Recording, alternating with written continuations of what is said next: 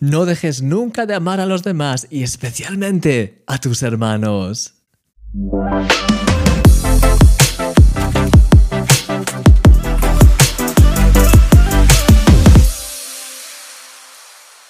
Ayer hablábamos sobre cómo la perfecta relación del Padre con el Hijo y el Espíritu refleja cómo debería ser nuestra relación con nuestra familia.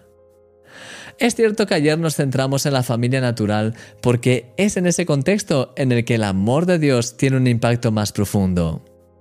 Como veíamos, la familia es ese núcleo tan importante del que hablábamos. Sin embargo, nuestra familia no se queda solo en el plano natural. Tenemos también una familia espiritual en la que cada uno de los que seguimos a Jesús nos convertimos en hermanos de los que ya le siguen. Esta familia espiritual puede ser de una bendición tan grande en nuestras vidas. No sé cómo te encontrarás en este punto y si tal vez las relaciones con otros cristianos te han traído también dolores en el pasado, quizá hasta el extremo de no querer ya saber nada más de la iglesia. Pero sea como sea, mira lo que dice la Biblia. Nosotros sabemos que hemos pasado de muerte a vida en que amamos a los hermanos. El que no ama a su hermano permanece en muerte. Es verdad que, al igual que la familia natural, la familia espiritual puede ser desafiante en ocasiones, pero es a la vez tan preciosa. Cuando encuentras a personas que siguen a Jesús de todo corazón y que reflejan el amor de Dios, eso es un regalo tan grande. Fíjate lo que dice este pasaje. Es ese amor a los hermanos el que da testimonio a nuestro corazón de que hemos pasado de muerte a vida. Querido amigo, no dejes nunca de amar a todos y en especial a tus hermanos. A pesar de sus errores y fallas, son un regalo de Dios para nuestra vida. Esto lo saben especialmente bien los cristianos que forman parte de la iglesia perseguida. En el programa de hoy te explicaré un poco más acerca del por qué y profundizaré sobre este tema. Puedes verlo aquí ahora mismo. Eres un milagro y yo soy tu amigo, Christian Misch. Hola mi querido amigo, mi nombre es Christian Misch y soy el autor de milagro cada día. Como ya sabes, cada día tenemos estos vídeos y de hecho te animo a que te suscribas al canal de YouTube para no perderte nunca estos vídeos y también si quieres que puedas recibirlos por email, puedes suscribirte en el enlace que encontrarás abajo y así recibirás cada día el email diario con el enlace al vídeo y otras sorpresas que a veces también añadimos. Así que, mi querido amigo, como ya sabes, durante esta semana estamos hablando acerca de la familia, la importancia de la familia y como ayer veíamos, de hecho, como el hecho de tener nuestra familia, eh, el hecho de pues esa relación entre padre, madre, hijos, es algo que representa y que está contenido en la relación misma de Dios, en la Trinidad. Y es algo que es tan precioso, ese versículo que veíamos que pues de eh, esa relación entre el padre y el hijo, de ahí toma nombre toda familia de la tierra.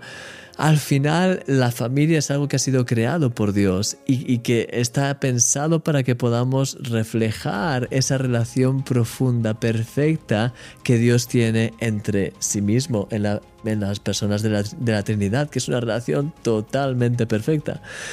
Y hoy me gustaría, pues como has podido ver en el milagro de hoy, eh, nos, centramos, nos enfocamos un poquito más en lo que es el amor hacia los demás, en lo que es el hecho de tener a los demás como también parte de nuestra familia. Sabes que es típico el decir, pues eh, entre los cristianos muchas veces nos decimos, hey hermano, ¿cómo estás? hey brother, ese tipo de cosas. Y es verdad que somos hermanos en Cristo, en el sentido de que eres aquel que dio su vida por nosotros, tenemos un mismo Padre y en Él somos hermanos. Tenemos una relación de amistad y no solamente de amistad, sino una relación fraternal. Es algo que es es realmente precioso. Y sabes, a veces no lo valoramos y a veces eh, estamos quizás un poco cansados también. Depende, hay mucha gente que cuando viene te habla y te dice, hola hermano, hermano, y, te hablan de hermanos, pero luego al final eh, hay una distancia y es como, a veces son formas de hablar y a veces pues tenemos ese lenguaje cristiano en el que pues podemos decir, hola hermanito, hermanita y todo eso y al final pues no hay realmente una fraternidad profunda profunda en ocasiones, en otras, en otras veces sí. Es como lo que te decía en estos días, la familia, a veces hay heridas profundas que sufrimos de la familia, especialmente en el pasado. Y también puede ocurrir esto en la familia de la fe. A, veces podemos habernos encontrado con personas que nos han, nos han dañado, que nos han afectado, que su corazón no era puro y nos han realmente pues hecho daño al final, pues en la iglesia hay un poco de todo. Pero me gustaría eh, animarte a que veas el valor tan precioso que tiene el hecho de tener a otras personas en tu vida, sobre todo personas que sean realmente, no voy a decir ya cristianas, que es la clave, pero que sean realmente cristianas, que realmente tengan esa relación profunda con Dios. De hecho, mañana hablaré un poquito más al respecto acerca de eso y sobre lo, precioso que es esa comunión y cuánto nos edifica. Pero hoy me gustaría dejarte con un pensamiento, de hecho te lo decía también en la reflexión de un milagro cada día al final. A veces ah, no valoramos demasiado bien lo que es tener hermanos en la fe. Y a veces, pues, ah, pues eso lo reducimos todo a la expresión de la iglesia, que se puede acabar diluyendo todo en una serie pues, de rutinas, de como si fuese casi a veces un club social, como si fuese un grupo, ¿sabes? Y al final, pues, podemos perder la esencia de la iglesia, podemos perder la esencia de los hermanos. Pero, ¿sabes que en, en aquellos lugares en los que la iglesia es perseguida, Sabes que generalmente cuando la iglesia es perseguida, y hay muchos países en los que desgraciadamente la iglesia es perseguida, pero la experiencia de la iglesia es que primero pues tiene que esconderse, pero a la vez también ah, empiezan a, desarrollar una valentía, un, realmente una pasión por, por hablar a otras personas acerca de Dios, aun cuando eso les puede costar la vida. Y empiezan a, vivir el Evangelio de una forma mucho más intensa y mucho más real de lo que a veces es eh, costumbre aquí en, en, otras zonas más tranquilas. Y, sabes que en esos momentos, y lo sé porque he escuchado varios testimonios, siempre la, la iglesia perseguida es algo que he tenido en mi corazón, y he escuchado y, estoy pues suscrito a, boletines y cosas y me gusta estar al tanto. ¿Sabes que cuando la gente está en la iglesia perseguida, las divisiones que solemos tener ahora entre nosotros, a veces pues yo soy bautista, yo soy pentecostal, yo soy católico, tú eres esto, estás perdido, eh, tienes una falsa doctrina, todo ese tipo de cosas que a veces nos metemos y nos realmente estamos ahí con 50.000 marañas y, y acusándonos y criticándonos unos a otros. Pues eso no ocurre en la iglesia perseguida. Porque cuando estás jugándote la vida por Jesús en cada momento, cuando ves a otra persona que también se está jugando la vida por Jesús, aunque tenga unas ideas un poco diferentes a las tuyas, y lo he escuchado, te repito, lo he escuchado varias veces. Personas que dicen, nos da igual lo que la otra persona en el fondo crea a nivel doctrinal en algunos puntos, quizás es diferente a nosotros, pero lo que vemos en la otra persona es un hermano, es alguien que, que está realmente dispuesto a dar su vida también por Jesús y que eh, tiene ese amor por Jesús. Sabes, mi querido amigo, te quiero animar a que más allá de las discusiones y más allá de los razonamientos y más allá de las opiniones, que puedas ver a cada uno de tus hermanos y que puedas apreciar lo que Dios ha hecho en sus vidas y el, que puedas apreciar también el hecho de tenerles en tu vida. De hecho, en el pasaje que leíamos hoy, lo que está expresando es que sabemos que hemos pasado de muerte a vida porque tenemos este amor hacia los hermanos si no tienes amor hacia, hacia aquellos que son de Cristo, hay algo que no está bien en ti y que tienes que realmente pues trabajar en tu corazón porque quizás no, no estás realmente donde tendrías que estar, en el sentido de que quizás no has tenido esa experiencia como deberías haberla tenido, porque siempre el amor a Dios, siempre al final te conduce a amar a los hermanos. Te, te conduce a amar a aquellos por los cuales Jesús ha muerto. Hay ese mismo amor de Dios por las personas y sobre todo por aquellos que son hermanos tuyos en la fe. Así que te quiero animar hoy, mi querido amigo, a que puedas realmente renovar más ese amor hacia cada uno de tus hermanos. Y sé que algunos de ellos son pesados. y sé que algunos de ellos hay que tener cuidado también, hay que tener sabiduría. Y de hecho mañana hablaremos más acerca de esto.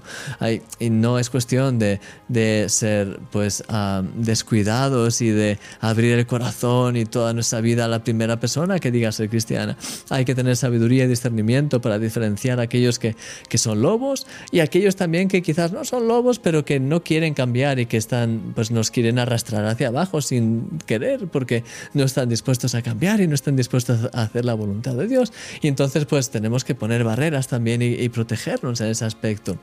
Pero ah, es importante que podamos valorar a los hermanos y tener paciencia y que podamos tener amor y que podamos orar y que podamos tener ese amor realmente unos por los otros que nos lleva a orar y a preocuparnos en el buen sentido, lo de preocuparnos, es decir, a estar atentos unos a otros y el hecho de poder tener esa relación real con nuestros hermanos es importante. De hecho, como te decía, el amor a Dios nos lleva a amar a los hermanos. Así que te quiero animar a que puedas pensar en todo esto, a que pienses en lo que te he comentado ahora de la iglesia perseguida y que le puedas pedir al Señor hoy que renueve en ti ese amor hacia cada uno de tus hermanos y que puedas tener la sabiduría de saber cómo actuar con cada uno para poder bendecirles y también para tú mismo ser también bendecido por el hecho de tener esta amistad y esta relación con ellos.